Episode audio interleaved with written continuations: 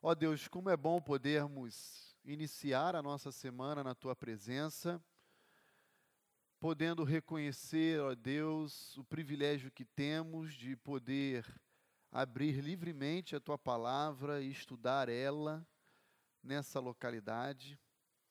E podermos também, ó Deus, aprender mais do Senhor e como nos relacionarmos melhor contigo. Senhor, eu peço ao Senhor que nos dê toda a compreensão que necessitamos a respeito do texto que iremos examinar na manhã de hoje, para que possamos compreender como a tua igreja surgiu na face da terra e qual o propósito, qual a missão que o Senhor atribuiu a ela. Queremos, como igreja, Senhor, verdadeiramente cumprir com o teu propósito com excelência, com dedicação, com esmero. E pedimos toda a capacitação do Teu Santo Espírito no exercício dessa tarefa. Como iremos aprender na manhã de hoje, pedimos que esse poder advindo do Teu Santo Espírito esteja diariamente em nossas mentes e corações, nos encorajando a compartilhar do Teu Evangelho nesse mundo caído, em trevas e perdido.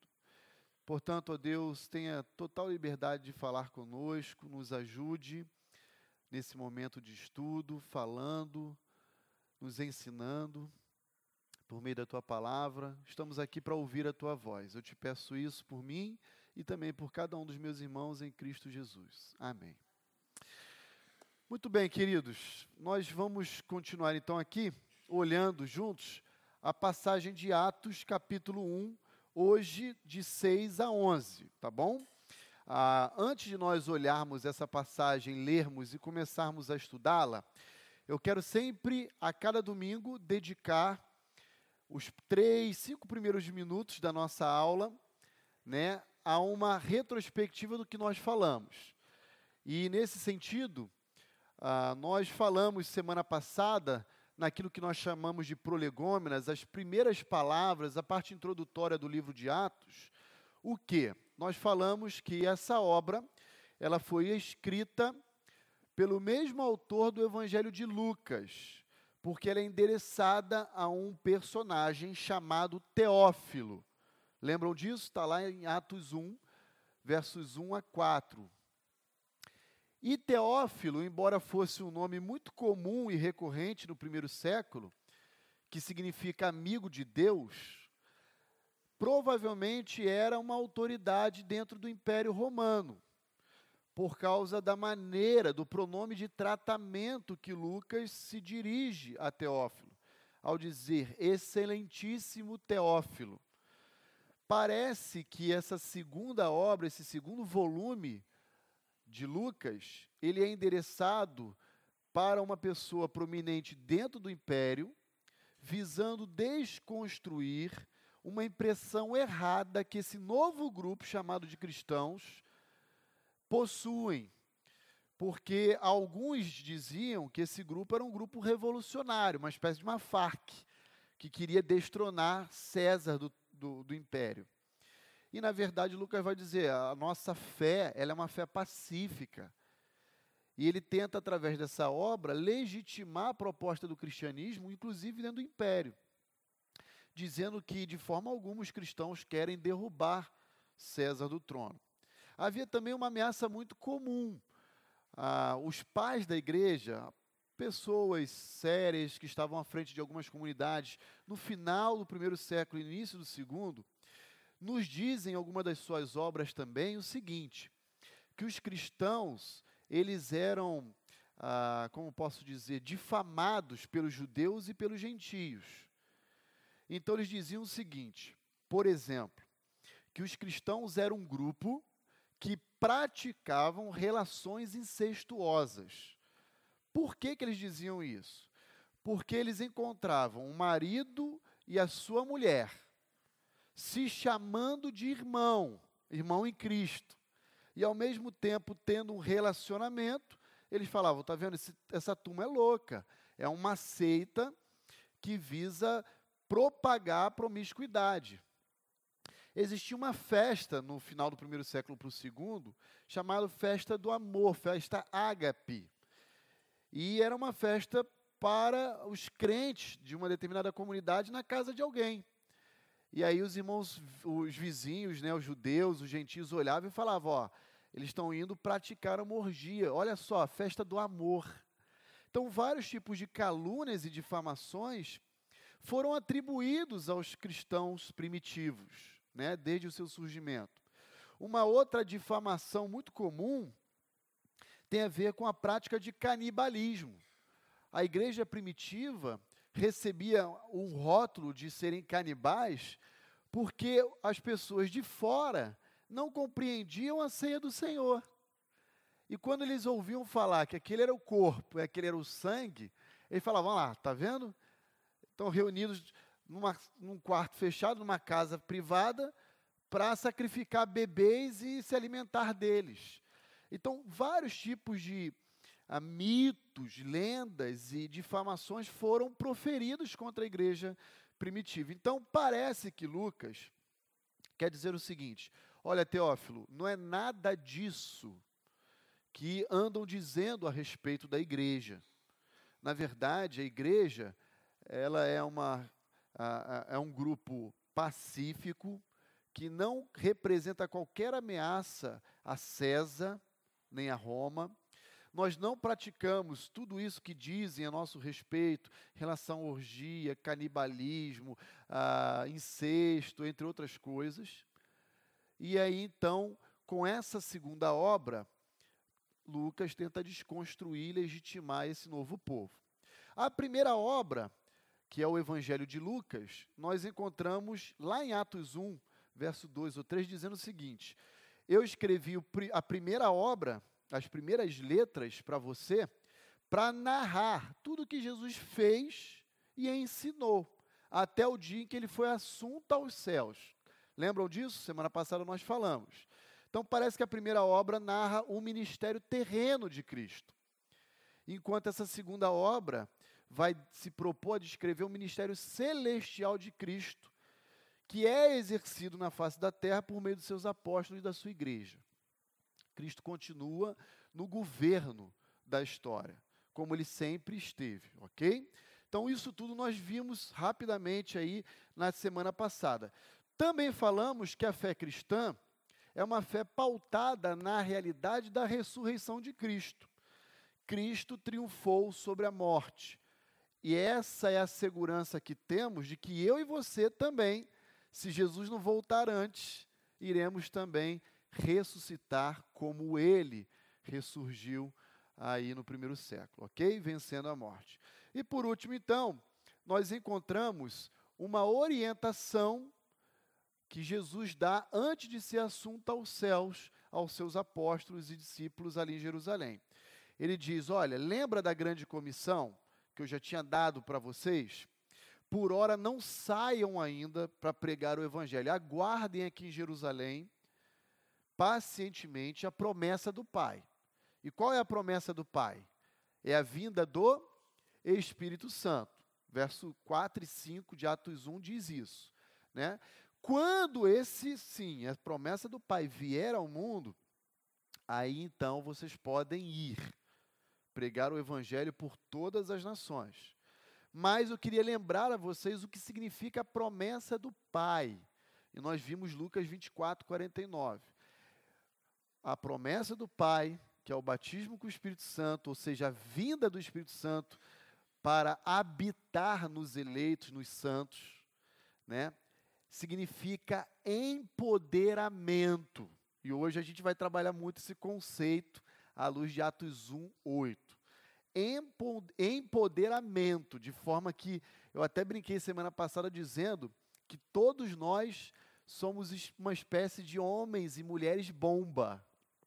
Porque quando ele fala, ah, e vai descer sobre vocês o Espírito Santo, né? Ah, que é poder, vocês vão receber poder e vocês vão ser testemunha em Judéia, Samaria, até os confins da terra. Essa palavrinha poder no grego é dinamis, de onde vem a nossa expressão dinamite, que causa aquele impacto quando explode, né? Então a ideia é nós seremos empoderados a partir do momento em que o Espírito Santo vier ao mundo para testemunhar de uma forma sobrenatural os feitos poderosos do Senhor Jesus Cristo. Essa é a ideia até Atos 1, 5, ok? E aí então o Espírito Santo veio e agora a igreja não pode mais permanecer parada. A igreja sempre tem que estar em movimento. Ela tem que ser dinâmica. Você quer me passar não?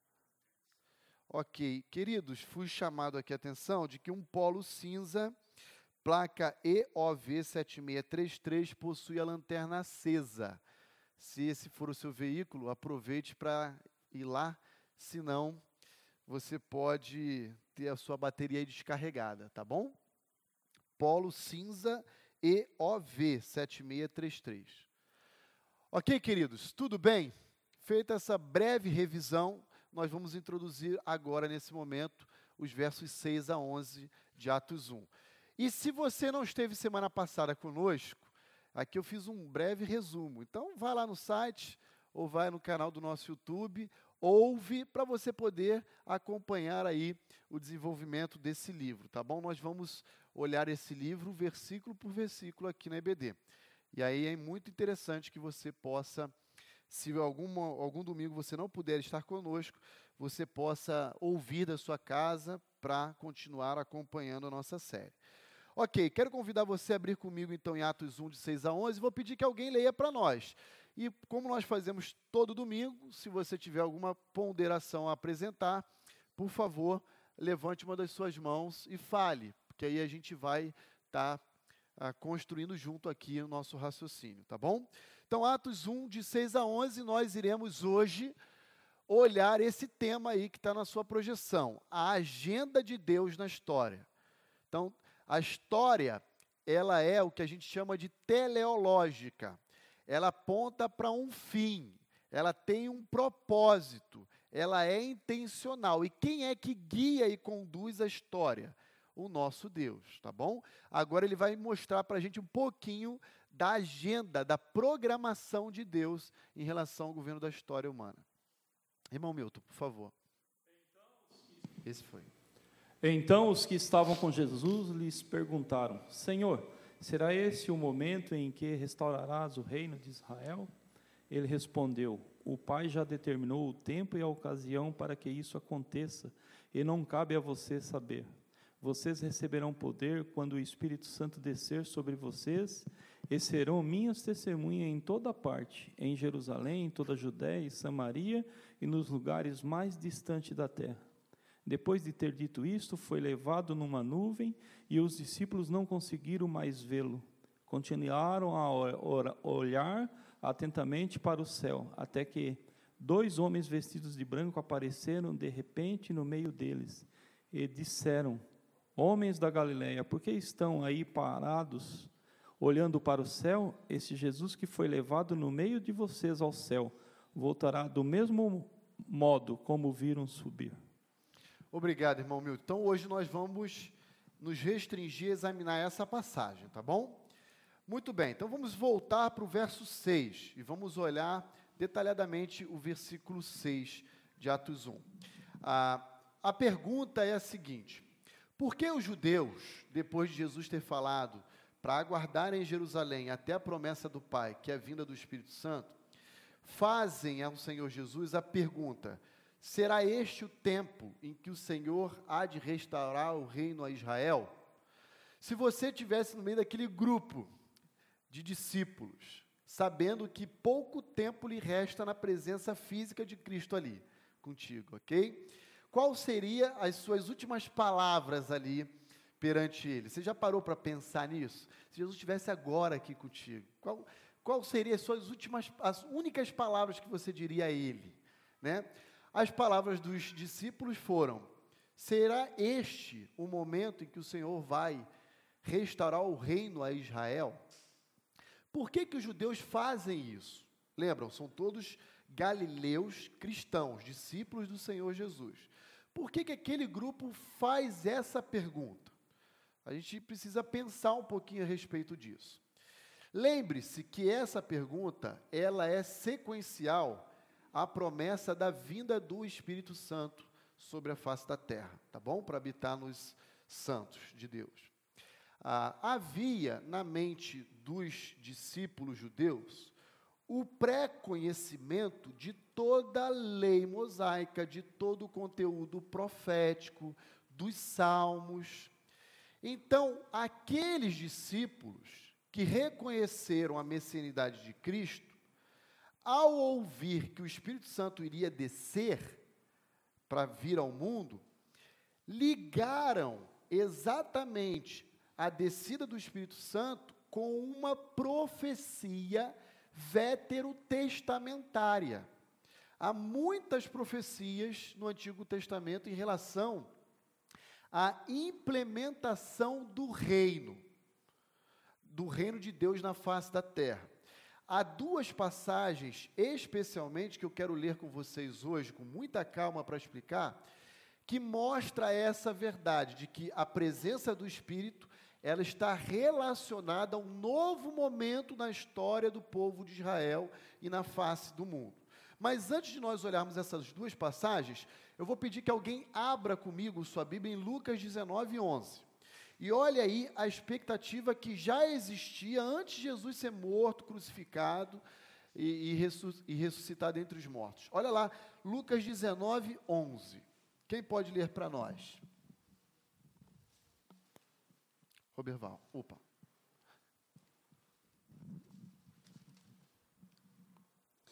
Ouvindo eles estas coisas, Jesus propôs uma parábola, visto estar perto de Jerusalém e lhe parecer que o reino de Deus havia de manifestar-se imediatamente. Olha só a expectativa da, da iminente implantação do reino. Jesus ainda nem tinha morrido aí, Lucas 19. Mas os seus discípulos já tinham em mente que com a vinda do Messias, opa, o, o, o terreno está sendo preparado para o reino de Deus se estabelecer sobre a face da terra. E agora Jesus já morreu, ressuscitou e disse: Ó, o Espírito em breve vai descer. Aí eles, opa, então o reino com certeza vai ser plantado. Isso era o que estava presente na mente dos judeus. Então, agora sim, vamos olhar duas profecias muito interessantes. Primeira delas, Ezequiel 36. Vou pedir que alguém leia para nós os versos 27 e 28. Ezequiel 36, versos 27 e 28. Quem pode ler aqui para a gente? William. Ah, ok, obrigado. Quem pode ler aqui para nós? Ezequiel 36, versos 27 e 28. Álvaro. Só um minutinho, minha sogra, para sair no, no, microfone na gravação. Ah, Isso, tá bom, obrigado. obrigado.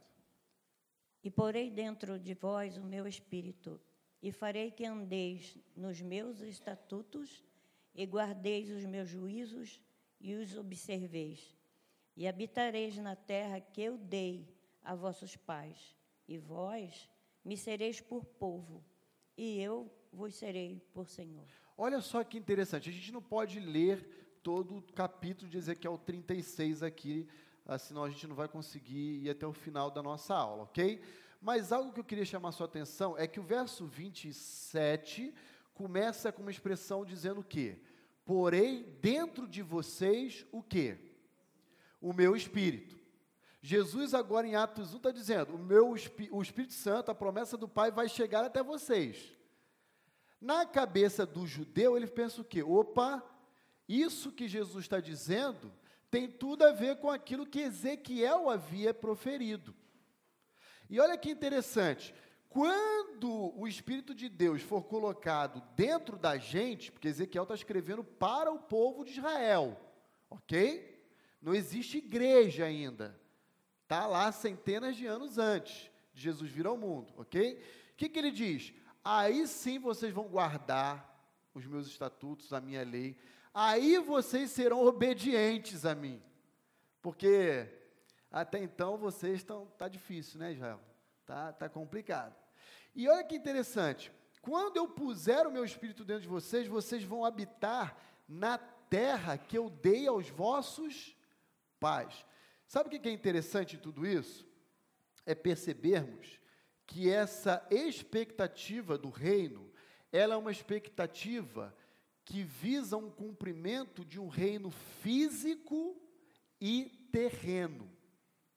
Tem muitas igrejas e muitos ah, líderes que dizem em relação a essa área da teologia que se chama escatologia, que o reino é exclusivamente espiritual.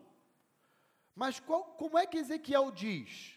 Vocês vão passar a habitar na terra que eu prometi aos vossos pais. Então, não dá para dizer que é uma terra celestial. Porque quando a gente vai lá para Gênesis 12, para 2 Samuel 7, na, na aliança davídica, na aliança abraâmica, a gente está vendo ali Deus estabelecendo um compromisso com os seus servos, inclusive oferecendo uma extensão territorial. Então, o que, que nós podemos aproveitar de tudo isso? Primeiro, os judeus cristãos do primeiro século sempre entenderam que o reino era físico, terreno e literal. Nós que, com o passar dos séculos, começamos a espiritualizar essas coisas, tá bom? Não que a, o reino de Deus não tenha uma dimensão espiritual, ele tem, ele já foi inaugurado, mas ele ainda não foi plenamente consumado, porque existem promessas físicas a serem cumpridas, tá bom? Ainda em Ezequiel 36, minha sogra, continue lendo agora para nós o verso 35 e 36. Vamos dar um salto aí no capítulo. E dirão: Esta terra assolada ficou como o jardim do Éden, e as cidades solitárias e assoladas e destruídas estão fortalecidas e habitadas. Então saberão as nações que ficarem de resto em redor de vós, que eu, o Senhor, tenho reedificado as cidades destruídas e plantado o que estava devastado. Olha. Eu, o Senhor, disse e o farei. Perdão, já estava interrompendo a senhora. Ah, veja comigo aí o que, que Ezequiel está dizendo. Que quando chegar o momento certo de Cristo instaurar o seu reino físico e terreno, como é que essa realidade presente, maculada pelo pecado, vai, como é que ela vai se apresentar? Vai ser totalmente restaurada. Olha o verso 35. Esta terra desolada, destruída, acabada, ficará como? Com um jardim do Éden. Gente, a, a propósito da aula não é falar sobre escatologia. A gente tem que entrar nesse assunto, porque em Lucas, Lucas está descrevendo isso para a gente no diálogo ali entre os discípulos e Jesus, né, antes da sua ascensão aos céus. Mas a questão é, como é que a terra vai se apresentar no início da implementação do reino? Totalmente destruída, porque vai, a terra vai viver um período tribulacional de sete anos, caótico. O, o, o sol uh, vai, vai se apagar, a lua vai sangrar, um negócio assim que a gente não consegue imaginar. Pragas e pestes vão vir sobre a terra. Uh, vai haver uma situação caótica. E aí Jesus vai dar um basta nisso. E quando ele vier para dar um basta, ele vai julgar os ímpios, vai separar os santos, os eleitos, os escolhidos por Deus, e vai iniciar um reino milenar. É esse o momento que a pergunta de Atos 1,6 se refere. É agora que vai o reino chegar entre nós, Israel será colocado como nação entre todos os povos? Exatamente isso que Ezequiel 36, 36 vai dizer todos os povos da terra vão saber que eu sou o Senhor. Olha que interessante. Olha que interessante, né? Então, tudo isso começa com a promessa de quem? Do Espírito Santo. Porei dentro de vós o meu espírito, e a partir daí começa todo esse desdobramento. Vamos olhar agora outro texto muito legal. Joel capítulo 2. Olha lá, outra profecia escatológica. Joel capítulo 2. Vamos ler os versos 28 a 32 de Joel 2. Quem pode ler para nós essa passagem? Tati, obrigado. Joel 2, 28 a 32. E acontecerá depois que derramarei o meu espírito sobre toda a carne. Segura aí, Tati. Só, só um, um adendo, irmãos, para a gente compreender essa leitura aí calmamente. Ele começa assim: acontecerá depois. Não vai dar para a gente ler o capítulo, mas depois do quê? Depois do período tribulacional, tá bom? Só para pontuar isso aí para os irmãos. Depois de, de todo o período tribulacional, vai haver um evento cósmico. Qual será? Continua, Tati. Vossos filhos e vossas filhas profetizarão, vossos velhos sonharão, e os vossos jovens terão visões. Até sobre os servos e sobre as servas derramarei o meu espírito naqueles dias. Mostrarei prodígios no céu e na terra, sangue, fogo e colunas de fumaça. O sol se converterá em trevas e a lua em sangue, antes que eu venha o grande e terrível dia do Senhor. E acontecerá que todo aquele que invocar o nome do Senhor será salvo, porque no Monte Sião e em Jerusalém estarão os que forem salvos, como o Senhor prometeu, e entre os sobreviventes aqueles que o Senhor clamar. Então veja aí, tudo isso vai acontecer depois que acontecer o quê? Verso 28. Que eu derramar sobre vocês o meu pronto. Tá vendo como tá agora a coisa ficou mais clara? É que nós não somos judeus. Então, a gente precisa entender com a mentalidade judaica do primeiro século.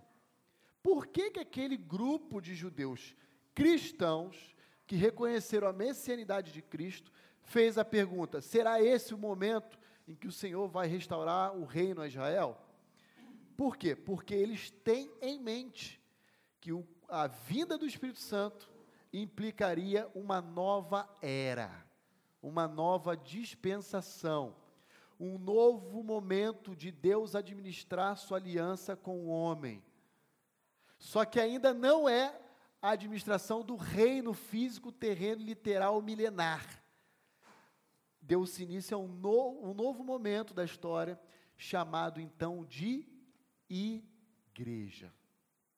Irmãos, estou sendo claro, por favor, sejam sinceros, porque se estiver complicado eu tento explicar de novo, porque eu sei que ah, essas passagens de Ezequiel, Joel, normalmente a gente sabe que está na Bíblia, mas a gente nunca lê.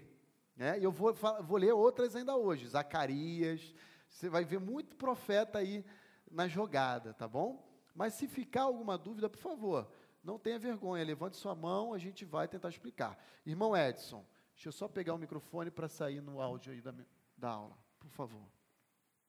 Passa para ele lá, por favor, irmão. Obrigado. Irmãos, bom dia.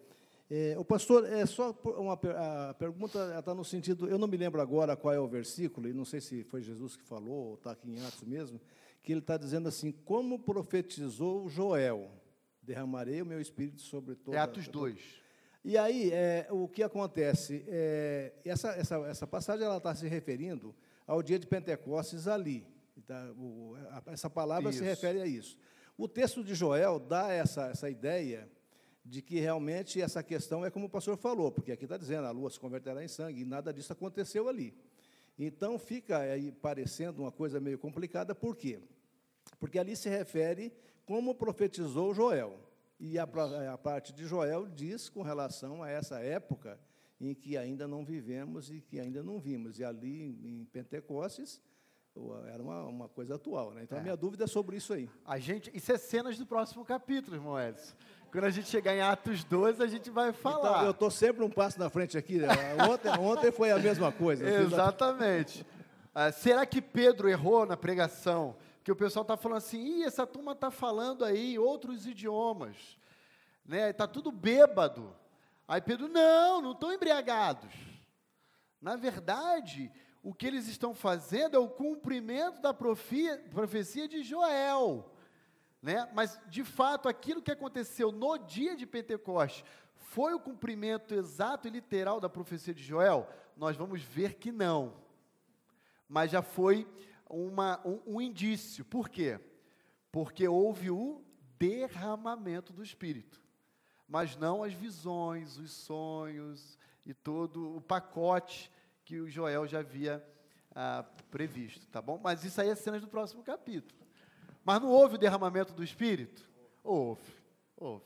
Então, quando nós é, lermos Atos 1,6, e, e a pergunta daqueles discípulos judeus, né, cristãos, a gente tem que tentar entender, poxa, por que, que ele fez essa pergunta? Porque ele conhece o Antigo Testamento e conhece muito, ó, melhor que qualquer um de nós. Os judeus são mestres na lei, versados na lei. Então, eles viram a promessa de Jesus e falaram: opa, tá aí, ó. Isso é o que Ezequiel, isso é o que Joel, isso é o que Zacarias, isso é que. E ele vai interligando todo, toda a promessa com as profecias de centenas de séculos atrás. Tá bom? Tudo bem, queridos? Ah, só um adendo antes de nós prosseguirmos. Ah, como é, isso pode ficar na sua, como dúvida na sua cabeça.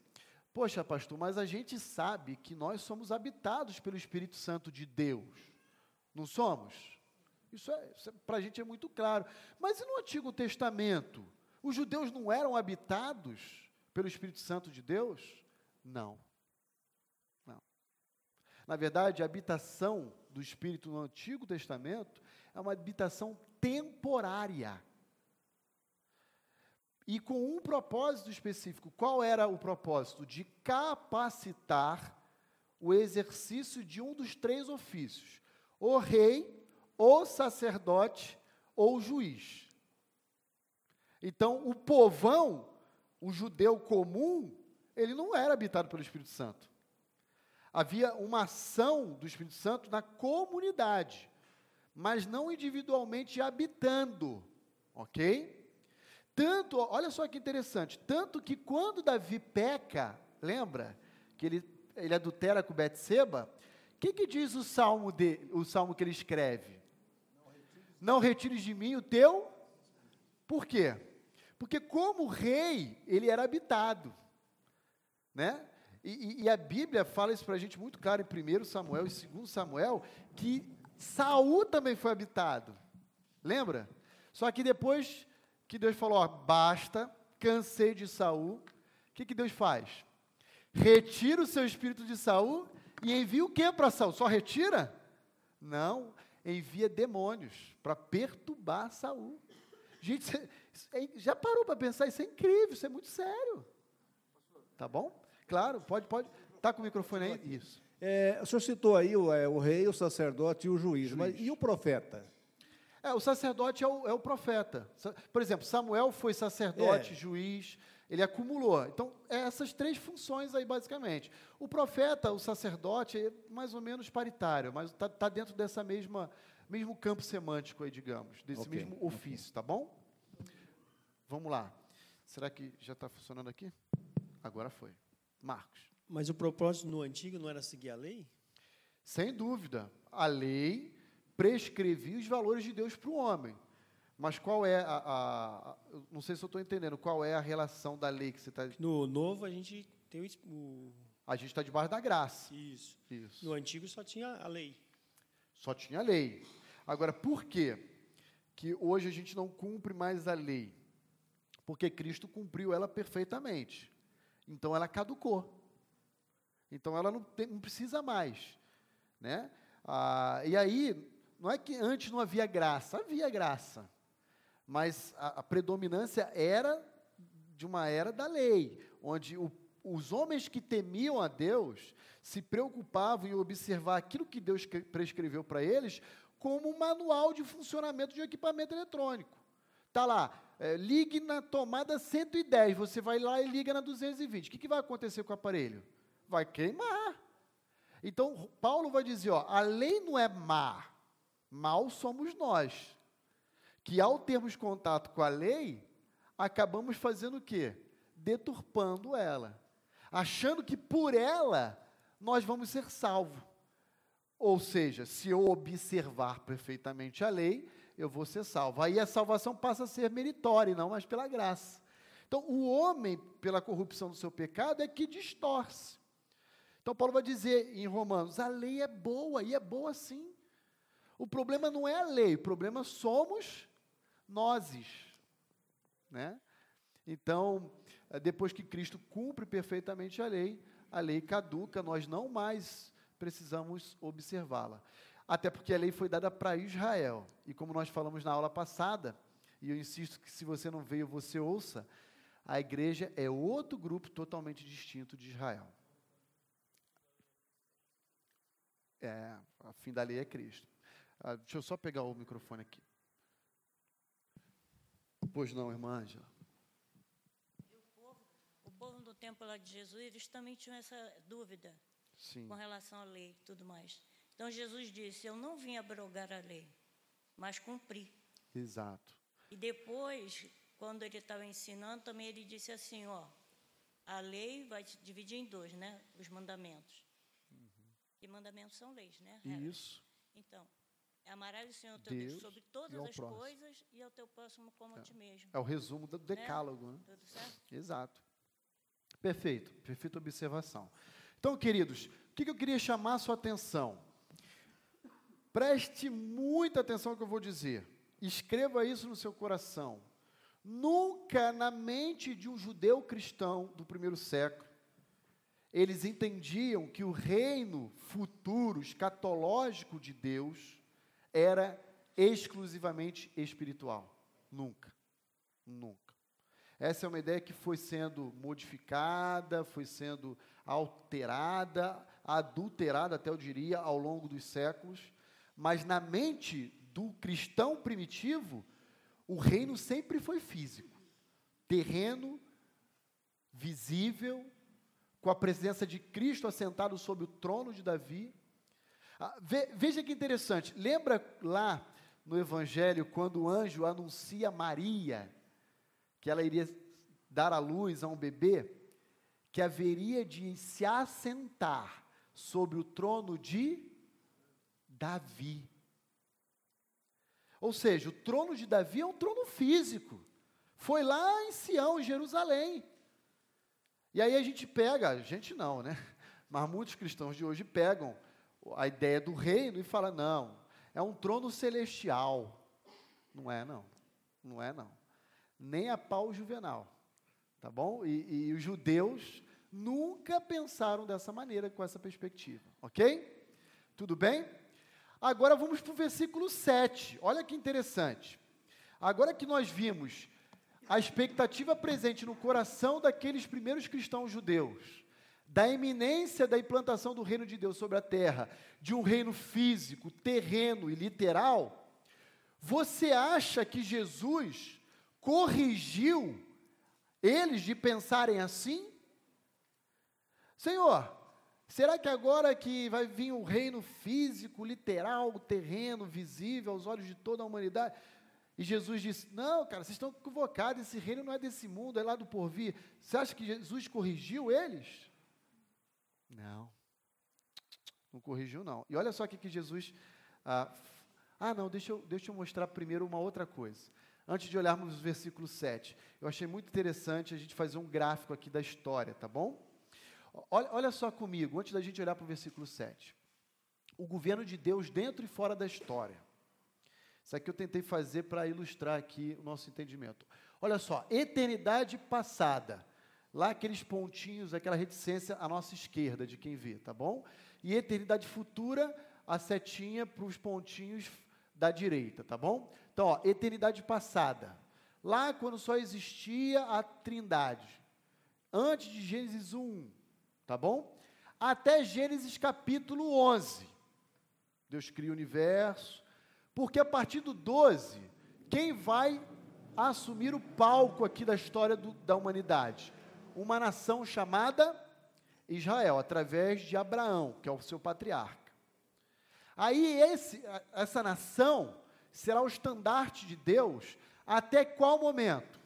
Atos capítulo 2, lá que o irmão Edson mencionou, lá do Pentecoste. Porque ali surge quem?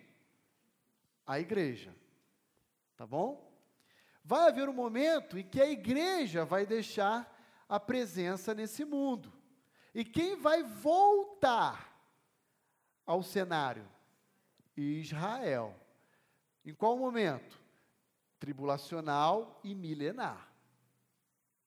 E depois que acabar o milênio? Eternidade futura, novos céus. Você consegue perceber que a história ela é cíclica, mas não estática. Ela, ela avança assim, ó, como se fosse uma espiral. É, e ela não, não, não fica circulando é, parada no mesmo lugar. Ela, ela continua avançando. Olha lá, ó, a eternidade passada, Israel, a igreja meio que uma dobradiça ali, né? Depois Israel de novo e eternidade futura. Conseguem perceber como que é esse eixo do governo de Deus na história e fora da história? É isso aí. Tá bom? Tudo bem? Interessante observar esse detalhe, né? Então vamos prosseguir agora para o versículo 7, uma vez que eu consegui apresentar esse eixo que eu achava interessante compartilhar com vocês. Então, olha lá o versículo 7. Diz assim, Atos 1, 7. Ó. Respondeu-lhe Jesus: Não vos compete conhecer tempo ou épocas que o Pai reservou pela sua exclusiva autoridade. Senhor, será esse o momento que o Senhor há de restaurar? Ixi, não, vocês estão, estão confundindo. Não é nada disso, não. O reino é espiritual. É isso que Jesus fala? Jesus corrige? Não. Jesus não corrige o entendimento judaico cristão. Ele, ele simplesmente diz: ó, não compete a vocês saberem. E olha que interessante. O tempo do reino por vir já está definido. Por quem? Pelo Pai. Mas ainda não é por nós conhecido. E aí, olha que interessante, agora eu vou mexer aqui na casa de Marimbondo. Abra lá comigo ah, o Evangelho de Marcos, capítulo 13, verso 32. Quem pode ler para nós aí Marcos 13, 32? Álvaro, por favor, querido. Alguns vão pensar assim, passa ali, Marcos, por favor. Por que, que Jesus não disse o tempo ou a época? Será que é porque Jesus não sabia? Ou ele sabia e não quis revelar? Aí olha só que interessante, Marcos 13, 32. E agora eu vou mexer numa casa de marimbonda aí. Mas a respeito daquele dia ou da hora ninguém sabe, nem os anjos no céu, nem o filho, senão o Pai. E agora? Nem os anjos, nem o filho, senão o pai. E agora, pastor? Estou no mato sem cachorro. Quer dizer que o filho então não sabe, então ele não é onisciente? Porque se o filho não sabe, logo ele não é onisciente. É assim que a mente, pela lógica humana, funciona. Se ele não é onisciente, ele não é o quê? Deus. Ou se ele sabe e negou que sabia, ele mentiu. Então ele é pecador. E agora, como é que a gente sai desse negócio?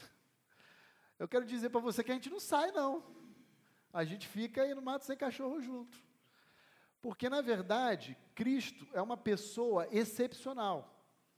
E ele tem uma dupla natureza.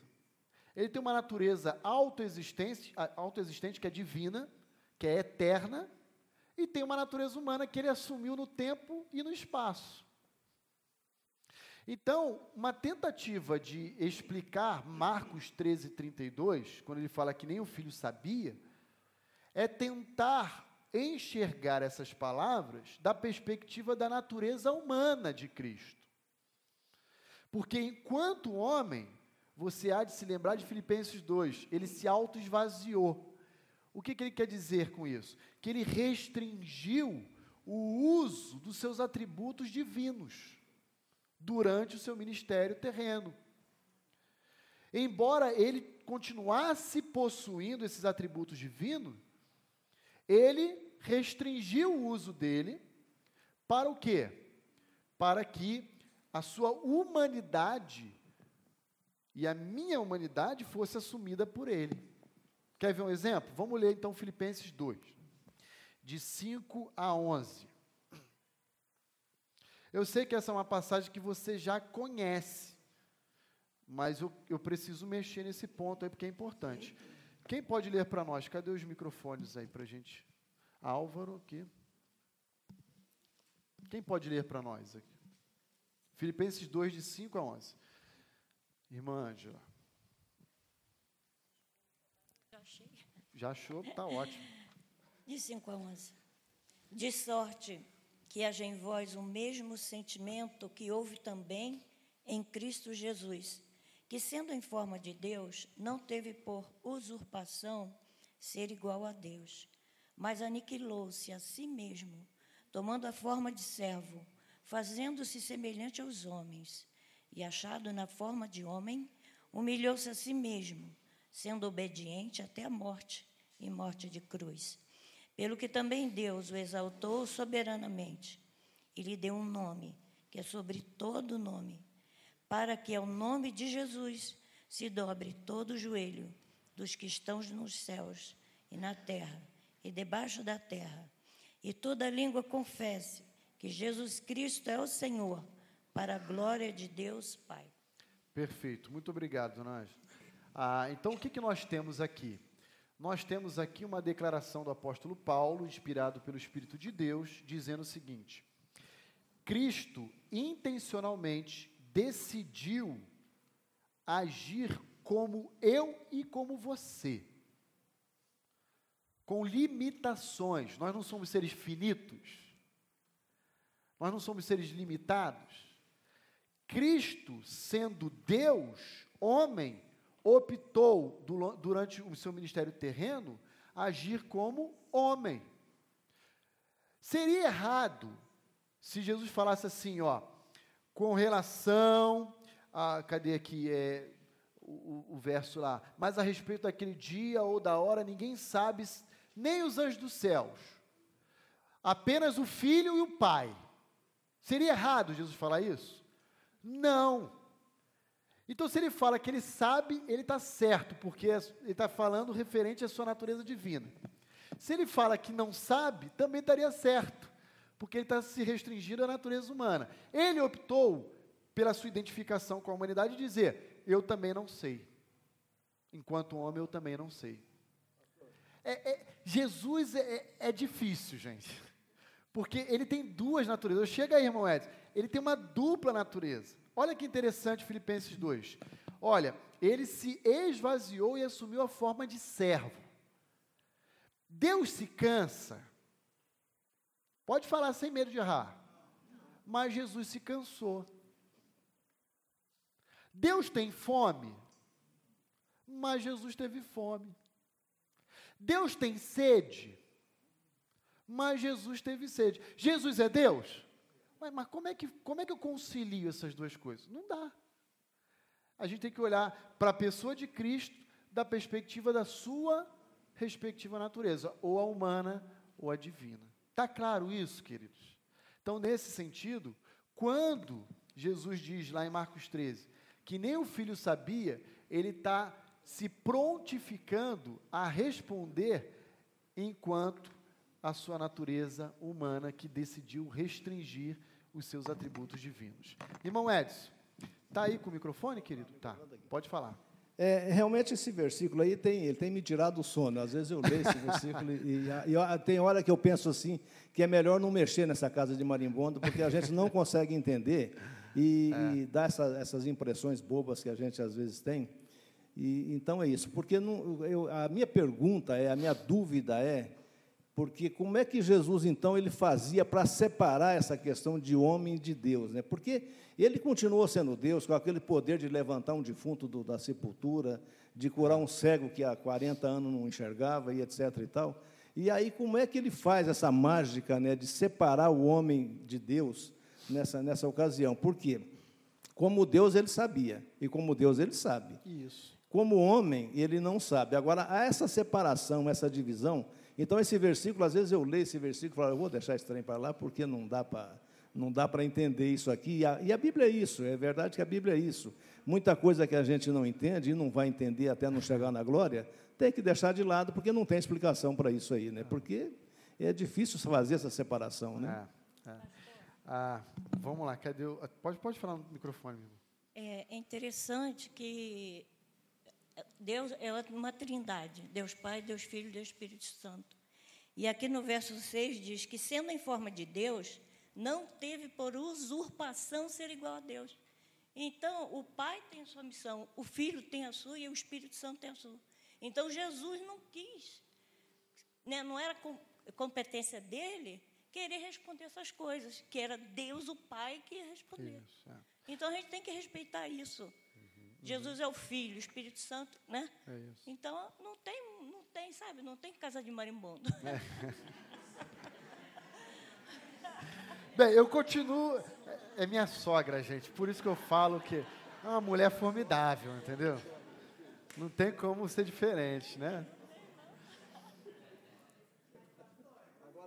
Não, não, não estou dizendo que a Bíblia não tem resposta, tá, gente? Ainda mais nesse, nesse sentido. Ela responde. A gente não consegue é conciliar todas as respostas bíblicas. Volto a dizer, soberania de Deus e liberdade humana. Né? Uma virgem dará luz a um filho. Essas coisas estão no campo da fé. A gente não pode negá-las. A gente tem que reconhecer. Agora, me explica, nem tudo eu vou explicar. Ah, um Deus que é eterno adentrou a história. Entendeu? É um negócio que, que foge à nossa, à nossa compreensão, que é finita, limitada, maculada pela corrupção. Então, tem várias questões aí. Passa só o microfone aqui para o César também, por favor, querido. Isso. Pois não, César. É, um fato a considerar também, né, pastor? Acho que aqui em Marcos, Jesus está entre os homens. Já lá em Atos, a história está sendo contada e Jesus já está ressurreto ali naquela ocasião. Já está ressurreto, prestes a ser assunto aos céus. Na verdade, quando Lucas escreve, já tinha sido assunto aos céus. Mas ali ele está registrando um diálogo ali entre. Não, mas no diálogo, Jesus Isso. já estava ressurreto. Já, já estava ressurreto e já tinha passado 40 dias após a ressurreição com os seus. Atos 1, 3, eu acho. Né? Então, ele já tinha aparecido para mais de 500 testemunhas. Então, muita coisa já tinha acontecido.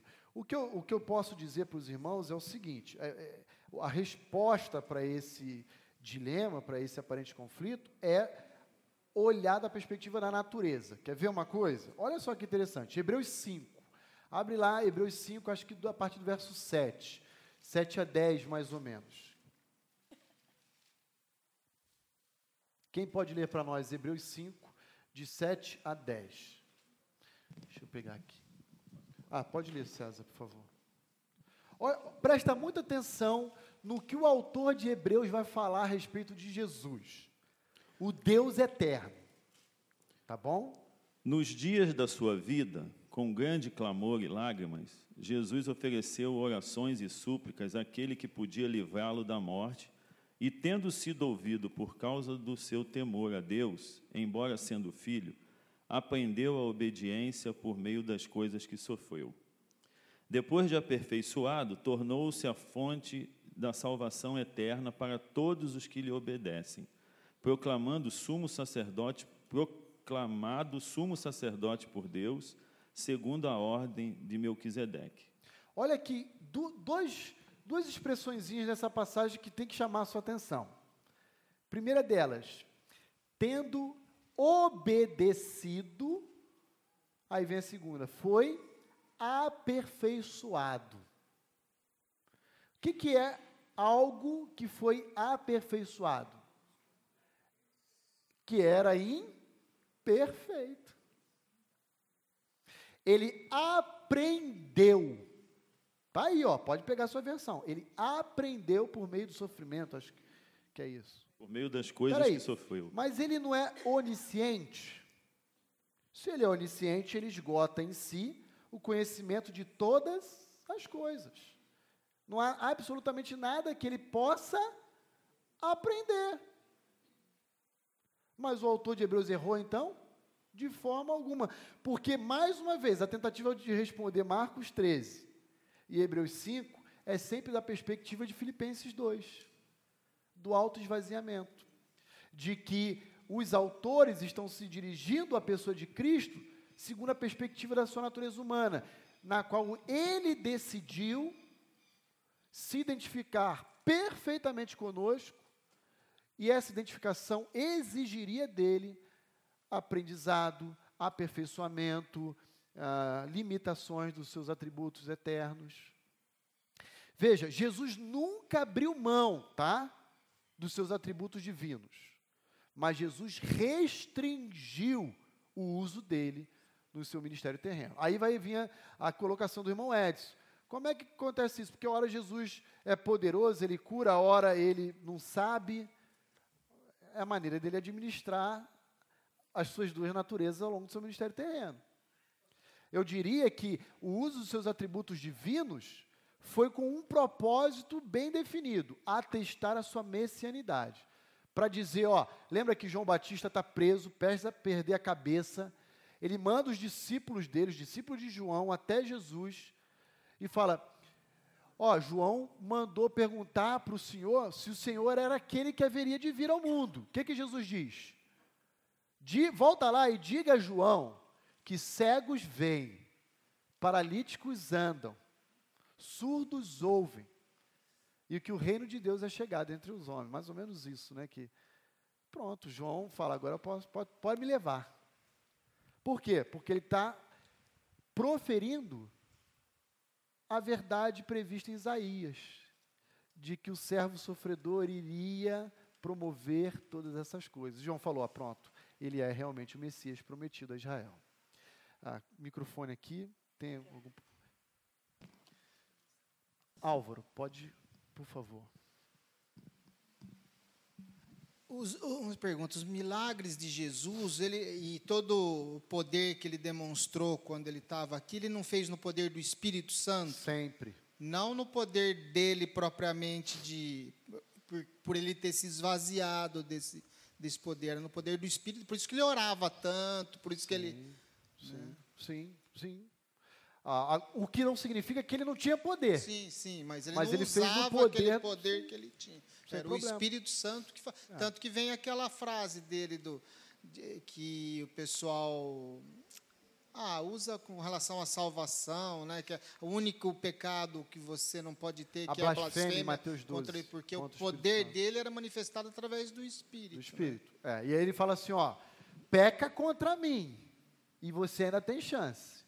Mas se você pecar contra o espírito, balbal juvenal, né? Mas isso aí é uma outra polêmica que a gente mexe nessa casa de marimbondo em outro momento, tá bom? Tudo bem, queridos? Alguma consideração? Vamos fazer um breve intervalo. Eu peço a sua atenção para exatamente 15 minutinhos, tá bom? Você tomar seu café, o banheiro, beber sua água. Senão, não consigo terminar e aí a gente volta para o segundo momento. Retornar aqui para o nosso segundo momento, senão a gente não consegue concluir, tá bom? Vou pedir que você tome o seu lugar aí no nosso salão e assim a gente possa recomeçar aqui a nossa aula.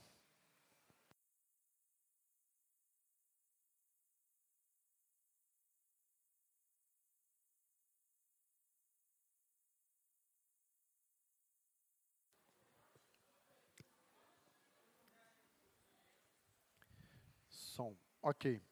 Muito bem, queridos. Então nós concluímos aí anterior ao intervalo o entendimento sobre se Cristo sabia ou não a respeito da data futura da instauração do reino, né? Então, a tentativa de responder esse questionamento tem a ver com o mistério da dupla natureza de Cristo. E como eu bem coloquei no slide, é um mistério. A gente não consegue separar com toda a clareza. A gente apenas reconhece a existência de uma harmoniosamente convivendo com a outra, ok? Então, o que nós não podemos fazer na tentativa de explicar é negar alguma verdade que as Escrituras nos oferecem. O que a gente pode fazer é dizer: eu não consigo conciliar, mas eu sei que tanto uma quanto a outra são verdadeiras. Ok? Feita essa consideração, então, o tempo do reino já está definido. Por quem? Pelo Pai, por causa do papel que o Pai possui, ser um papel diferente da do Filho e do Espírito Santo. Cada uma das três pessoas da Trindade tem papel, uma função bem definida, ok?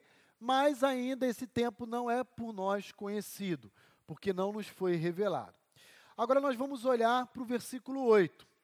E eu queria dizer para você que o verso 8, ele é talvez o verso chave de todo o livro. Toda a narrativa do livro de Lucas irá seguir rigorosamente o eixo estabelecido pelo texto de Atos 1:8.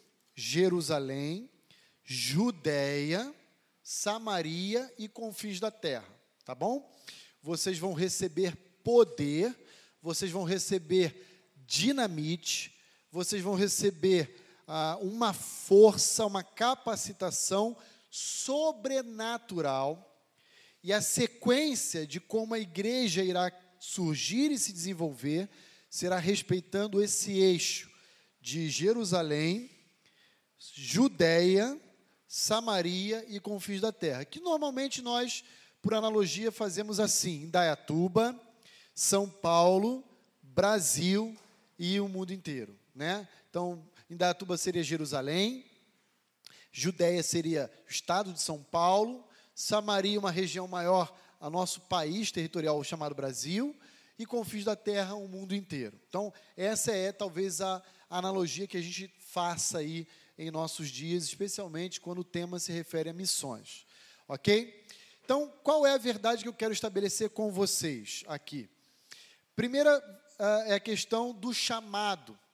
Todo santo, todo crente, todo discípulo do Senhor Jesus recebeu um chamado. Pode não ser o chamado ao ministério pastoral, pode não ser um chamado ao ministério missionário, pode não ser um chamado semelhante a esses, mas todos fomos chamados a ser testemunha, tá bom? Todos fomos chamados a testemunhar. Depois que o Espírito Santo então descesse lá, como desceu no Pentecoste, toda a igreja que tinha sido orientada pelo Senhor Jesus a permanecer agora deve sair. Então agora nós vamos encontrar a obediência à grande comissão. Depois que o Espírito descer, todo crente, todo santo, todo indivíduo regenerado, ele é uma pessoa, prestem muita atenção no que eu vou dizer. Ele é uma pessoa empoderada.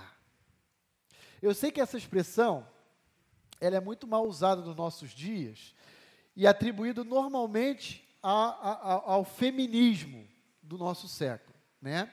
As mulheres estão cada vez mais empoderadas, mas a Bíblia fala que todo crente ele é empoderado. Quer ver uma coisa? Abra lá comigo em 2 Timóteo 1, verso 7. 2 Timóteo 1, verso 7. Quem pode ler? Deixa eu pegar o microfone aqui.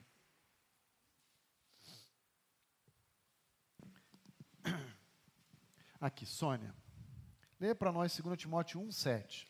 Pois o Espírito que Deus nos deu não nos torna medroso, pelo contrário, o Espírito nos enche de poder e de amor e nos torna prudentes. Olha que interessante, irmãos. Em algumas versões está assim: Deus não nos deu um espírito de covardia. Na tradução da Sônia, de medo. Nós temos com a habitação dele poder. Então, desconsidera o mau uso dessa terminologia empoderamento que no nosso século o pessoal atribui ao movimento feminista e passe a perceber que eu e você somos igualmente poderosos aos apóstolos. Porque o espírito que habitava nos apóstolos é o mesmo espírito que habita em quem? em nós. Nós não temos que temer. Aí, às vezes, a gente, quando vai falar sobre o assunto de discipulado, evangelismo, uma das respostas que recorrentemente surge é: Ah, pastor, mas eu não sei, eu sou tímido, eu, eu nunca fiz um curso, eu, eu não sei pregar, eu não sei falar do amor de Deus, eu não fui chamado para isso. Mentira. Tira essa mentira do teu coração e da tua mente. Porque toda a igreja, quando o Espírito desceu, não desceu apenas em uma parte, desceu sobre todos os crentes.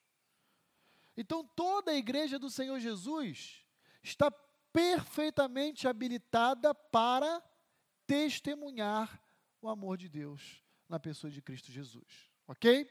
Então vamos lá, vamos olhar três verdades contidas no versículo 8. Primeira delas, não existe crente que não precise testemunhar. O tema da nossa igreja esse ano é uma igreja que cumpre a sua missão a missão que Deus nos deu, os propósitos de Deus, os seus desígnios para nós. E nós não conseguiremos cumprir a nossa missão sem testemunhar. Não interessa se é na, na, na, escola, o adolescente, o jovem, a criança, se é na família, se é no trabalho, o nosso papel é testemunhar. Eu insisto em dizer com os irmãos. Alguns falam: Ah, pastor, mas eu convidei para vir à igreja. Ótimo, não há problema absolutamente nenhum em convidar para vir à igreja. Mas Atos 1,8 não diz: Mas recebereis poder e vocês convidarão as pessoas a irem às suas respectivas igrejas, tanto em Jerusalém, Judéia. Não é isso que está escrito. O que está escrito? Vocês vão ser minhas testemunhas. E o que, que é ser uma testemunha? É relatar, narrar, descrever os fatos exatamente como eles aconteceram. Ok? É falar das coisas que viram e ouviram. Não é emitir uma opinião. Ah, eu acho que o Luiz está certo e a Alda está errado. Isso não é o papel de uma testemunha. O papel de uma testemunha é descrever, relatar exatamente as coisas como de fato elas são, independentemente da minha opinião. Isso é o papel de uma testemunha, tá bom? E olha que interessante, esse poder que o Espírito Santo nos concede, ele já, não sei se você já parou para perceber, ele transforma pecadores fracos em gigantes testemunhas. E é exatamente isso que vai acontecer ao longo de Atos. Pedrão, aquele camarada intempestivo, que Lucas vai dizer em Atos que era um semi-analfabeto, porque o pessoal do Sinédrio vai dizer, esse aí não é aquele letrado pescador? Ele vai pregar uma mensagem e milhares vão se render a Cristo. Milhares. Quando ele estiver diante das autoridades, ele vai dizer: Olha, ah, importa obedecer a Deus e não aos homens. Por quê? Porque Deus não nos deu o espírito de covardia, de medo. É esse mesmo espírito que faz com aqueles crentes da chamada igreja perseguida, que se encontram naquela janela 1040, que quando são descobertos, testemunham do amor de Deus em Cristo Jesus e vêm a morrer pela sua fé. É fácil isso, pastor? Não é fácil, não. Talvez você ouvindo eu falar isso vai pensar assim: ah, mas o pastor está falando isso. É fácil dizer isso num país livre. Mas às vezes a vontade que dá é de pedir a Deus uma perseguiçãozinha aqui no Brasil, para ver se dá uma triada, né? uma peneirada na qualidade dos crentes que a igreja brasileira tem produzido. Então, irmãos, lembre-se: não existe crente que não precise testemunhar. Ok? Vamos falar juntos isso? Não existe crente que não precise testemunhar. Você é crente? Então hoje é um belo dia para ganhar almas, para testemunhar do amor de Deus. Mas isso não é a única verdade em Atos 1:8. Olha aí, outra verdade. Temos tudo o que precisamos para a realização dessa tarefa. Deus nos deu uma tarefa, testemunhar. Mas ele só falou, vai, testemunha e vai por conta. Não, ele enviou o quê? Reforço. Ele deu munição. Ele deu toda, todo o kit que nós precisamos para viver nesse mundo como testemunhas do amor de Cristo. Então, irmãos, isso é muito, isso é muito importante. E eu gostaria de lembrar você que você não, que não falta absolutamente nada a você para o cumprimento do propósito que Deus estabeleceu para a sua vida. Absolutamente nada.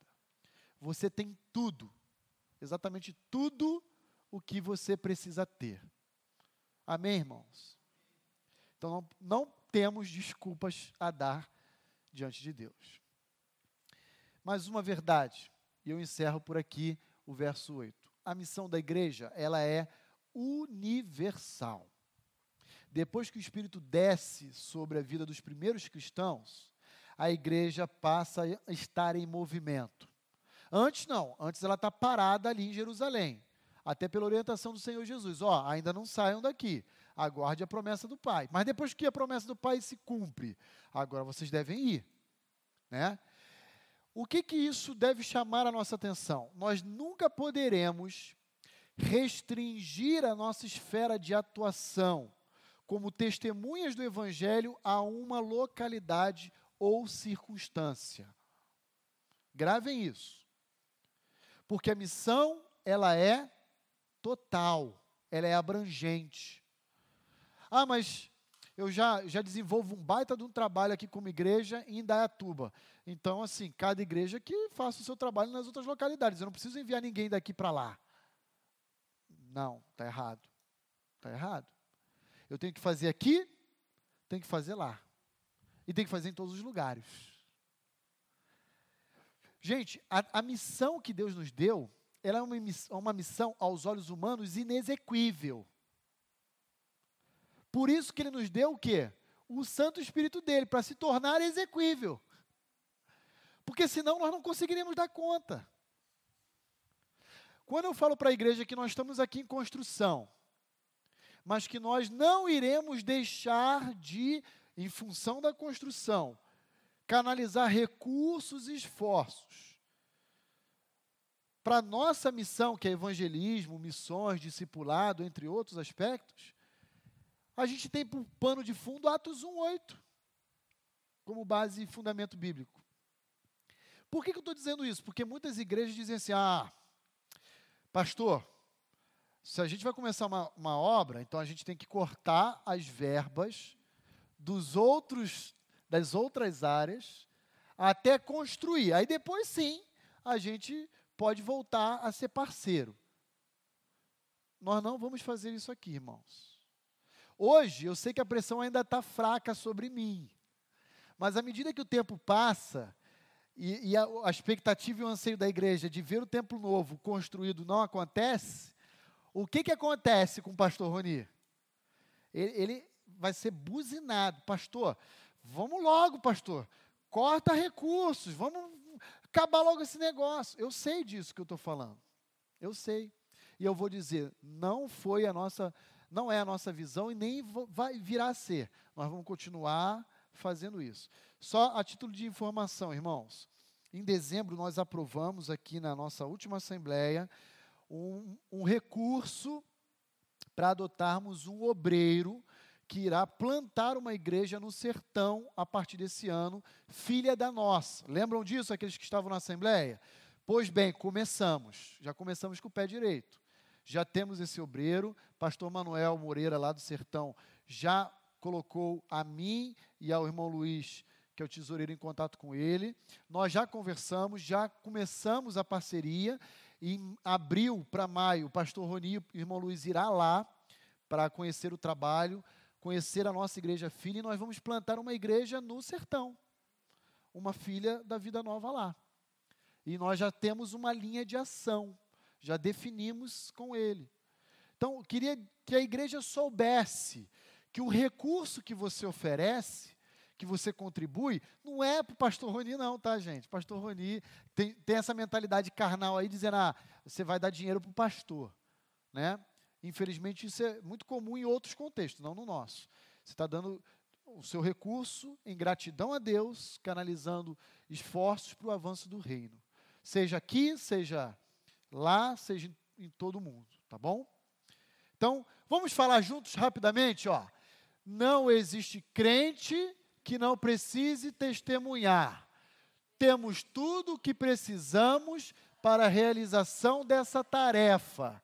A missão da igreja é universal. Gravem isso na mente e no coração de vocês, tá bom? E para nós concluirmos, então, vamos olhar os versos finais de 9 a 11. Quando Jesus, então, ele será assunto aos céus. E aí, definitivamente, ele sairá de cena fisicamente apenas, tá bom? Porque ele continua governando através dos apóstolos da sua igreja, dos seus ensinos. Ah, e aí a gente vai ver a ascensão de Cristo e a promessa do seu retorno. Diz assim: Ditas estas palavras, Jesus foi levado às alturas à vista deles. Deles quem? Dos discípulos, né, dos apóstolos que estavam ali em Jerusalém.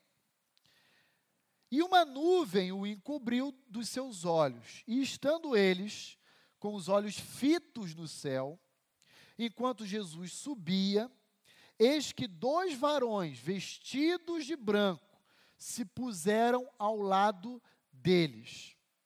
E lhes disseram: Varões galileus, por que estáis olhando para as alturas? Esse Jesus, dentre vós, foi assunto ao céu, ele virá do modo como vistes subir. Lembra da ressurreição de Jesus, quando as mulheres vão ao seu sepulcro muito interessante, parece que a novela se repete, né? E esses varões, caracterizados aí com vestes brancas, se dirigem agora aos discípulos ali de Jerusalém, proferindo uma promessa. Vocês não acabaram de ver Jesus sendo assunto aos céus? Pois bem, eu quero tranquilizar vocês dizendo que esse mesmo Jesus que acabou de subir, ele voltará da mesma forma como ele subiu.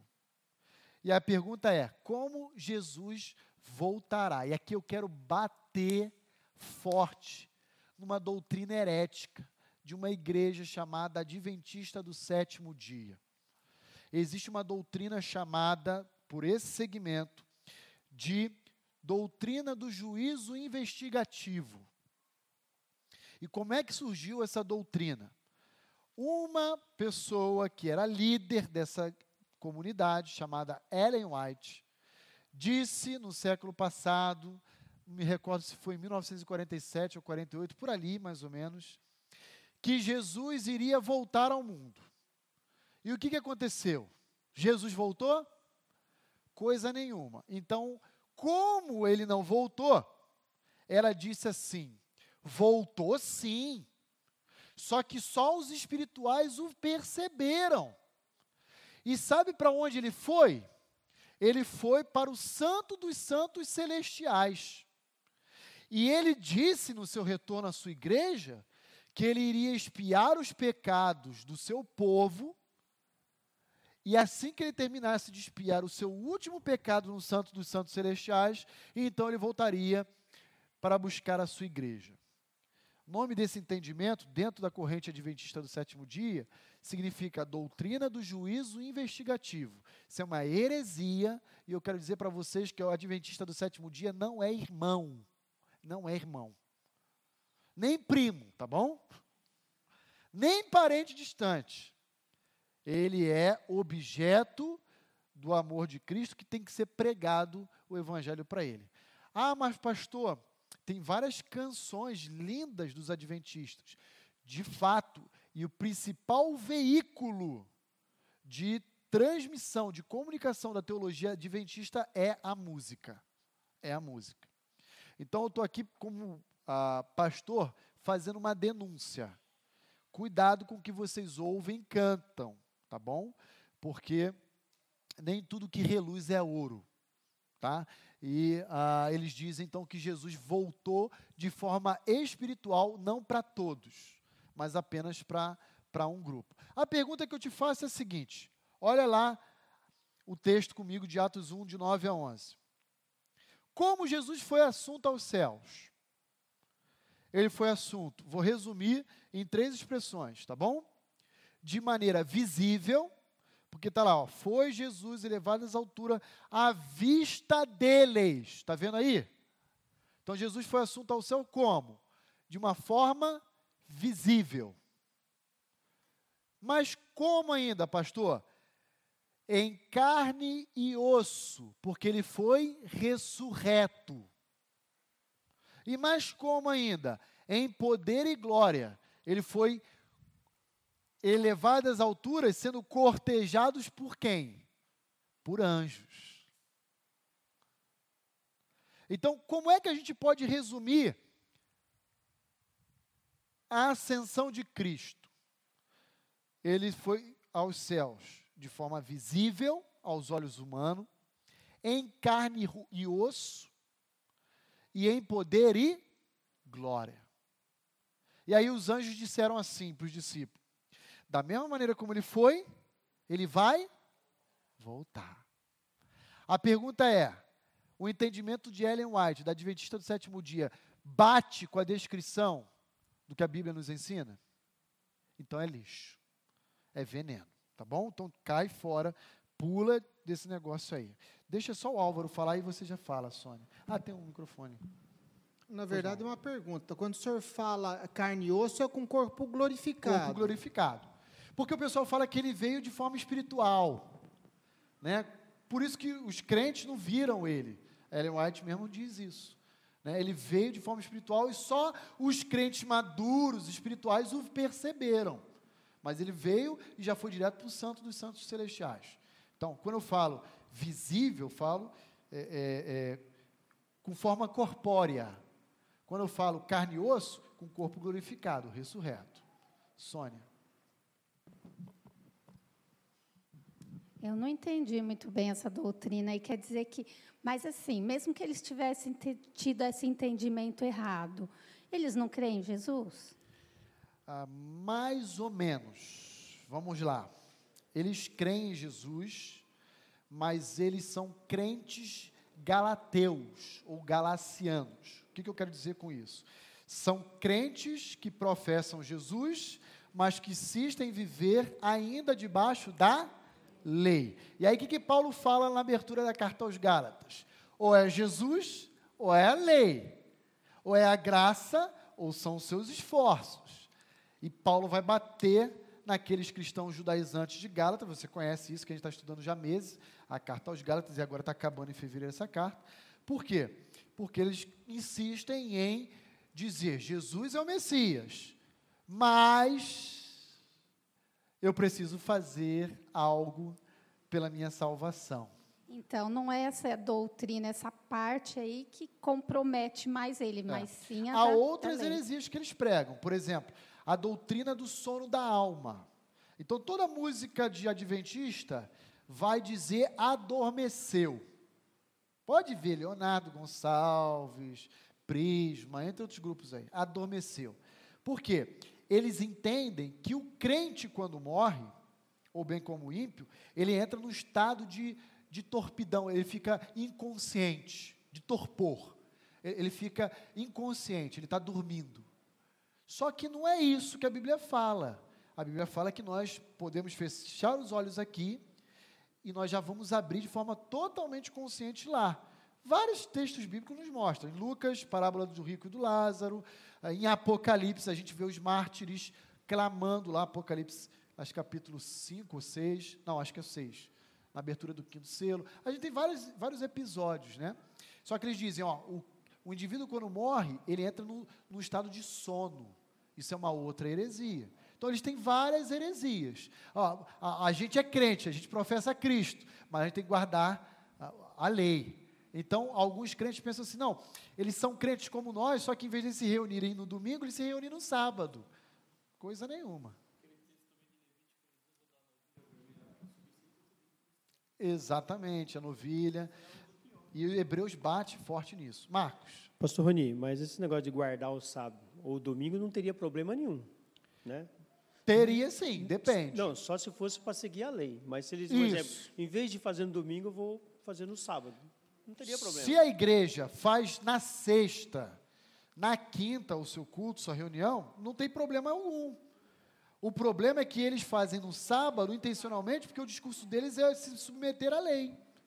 Então, desde as 18 horas de sexta-feira, do nosso calendário, já é o Shabá deles.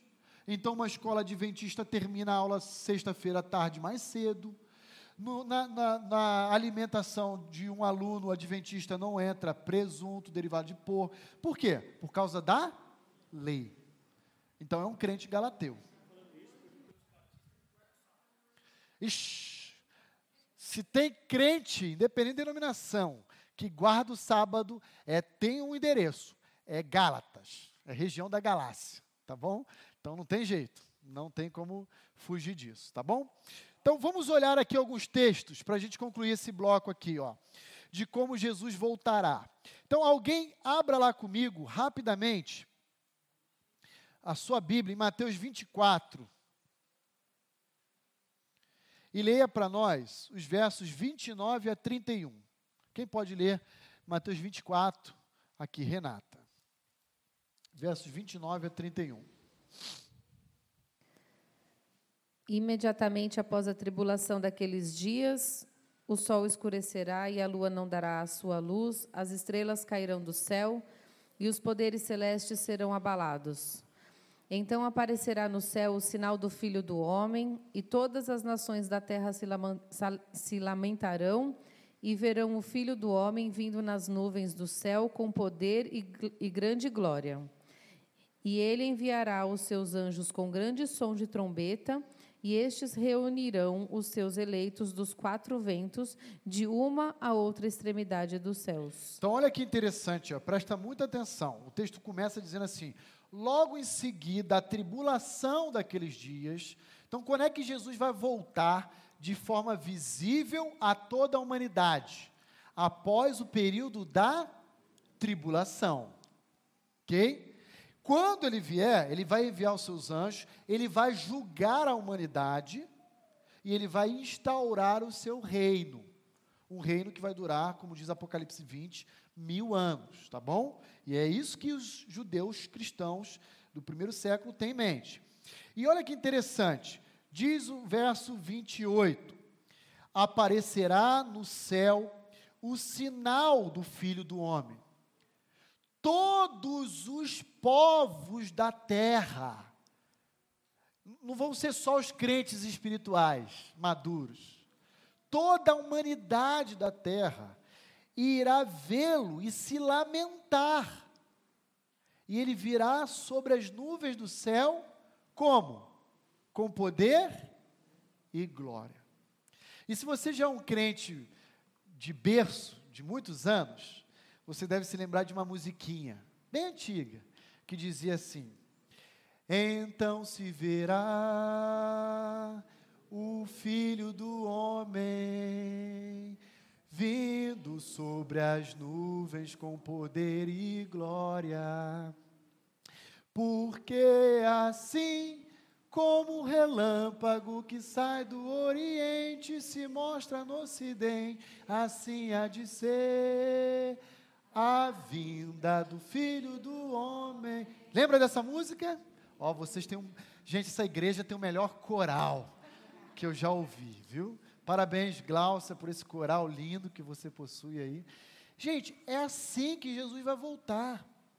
E quando ele voltar, diz o texto de Mateus 24: todos os povos da terra lamentarão, chorarão se prostrarão. Sabe por quê?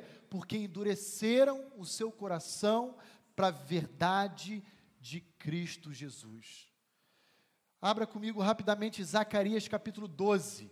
Agora um tratamento específico com a nação de Israel. Zacarias 12, verso 10. Zacarias está na Bíblia, pastor? Tá. Onde? Entre Gênesis e Apocalipse. Então vai lá.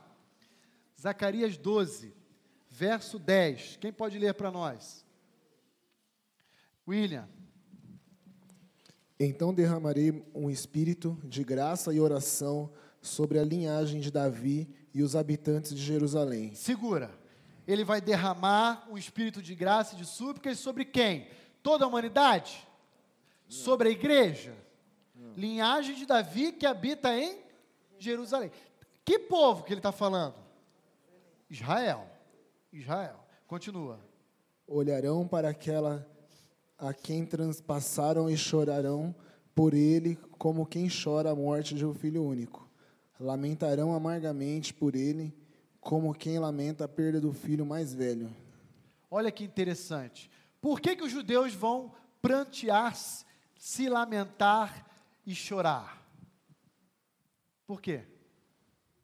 Porque os judeus tiveram o privilégio de serem o portador perante o mundo do Messias de Deus encarnado. E eles então o rejeitaram. E eles vão falar como nós fomos estúpidos. Ele esteve o tempo inteiro entre nós a igreja do Senhor Jesus pregou ele a nós e nós o desprezamos. E então eles prantearão e se lamentarão. Mas e a tribulação? A igreja vai estar aqui? Não, a igreja vai estar lá. Mas isso é assunto para uma outra aula mais para frente, ok, irmãos? Então nós vamos concluir o nosso tempo dizendo o seguinte: esse reino tão esperado pelos discípulos primitivos, pelos primeiros cristãos judeus, ele ainda não foi plenamente instaurado, mas ele já foi inaugurado numa dimensão espiritual, de forma que cada um de nós já compomos esse reino espiritual e aguardamos o cumprimento dele de forma física. Mas, embora esse reino não tenha sido ainda implantado entre nós, nós devemos viver à altura dele aqui na terra, como verdadeiros cidadãos do reino. E como cidadãos do reino existe um código de ética, como havia o decálogo, né? Ah, lá nos Dez Mandamentos em Êxodo, em Deuteronômio, existe um código de ética para nós. Qual é esse código de ética? Mateus 5 a 7. Bem-aventuranças do Sermão do Monte. Esse, essa é a ética do cidadão do reino. Essa é a ética que nós devemos viver enquanto o reino ainda não se instaurou. Por último, enquanto Cristo não retorna, nós devemos ir. Então, nós nunca poderemos ficar de braços cruzados. Irmãos, uma igreja Escutem o que eu vou dizer, olhem para mim. Eu falei isso semana passada e vou reiterar isso que eu vou dizer. Uma igreja doente, uma igreja que está morrendo, uma igreja que fecha as portas, não é uma igreja que não se adequou ou não se contextualizou em sua liturgia, em suas canções, em sua expressão, a sua forma de se apresentar ao mundo. Uma igreja que está fechando as portas é uma igreja que parou, que permanece estática, que não vai, que está ali, ó, entre quatro paredes. E ontem a gente estava conversando, o irmão Edson e Isaías ali no intervalo da reunião dos homens, de que quando esses adultos envelhecerem e morrerem, acabou. Acabou. Por quê? Porque não fez discípulos, porque não saiu, porque não pregou, não testemunhou, porque desobedeceu o chamado de todo cristão. Então, irmãos, nós precisamos ir. Sabe por quê? Porque o Espírito já desceu. Atos 2 já aconteceu. Não precisamos mais estar parados em Jerusalém. Agora é hora de ir. E para aqueles que estiveram aqui semana passada, como nós resumimos o livro de Atos? ascensão, descida e expansão. Estamos no momento da expansão. Amém? Vamos orar? Senhor, muito obrigado por esse tempo tão especial que o Senhor nos concedeu na manhã de hoje. E nós queremos te agradecer por todo o fundamento da nossa identidade que o Senhor nos ensina a partir da tua palavra no livro de Atos. Como é bom podermos retornar às nossas origens e perceber que a nossa forma de viver, a nossa fé, os nossos valores, eles não podem ser, ó Deus, atacados e feridos nesse mundo, porque o Senhor Jesus nos assegurou que as portas do inferno jamais prevaleceriam contra o teu povo chamado igreja. Senhor, nos ajude a sermos a igreja que o Senhor idealizou que fôssemos. E nos ajude a viver essa idealização do Senhor por meio da capacitação do teu Santo Espírito, sem o qual nenhum de nós conseguiremos viver de forma aprovada. Eu te peço isso por mim, pela tua igreja, em nome de Cristo Jesus. Amém.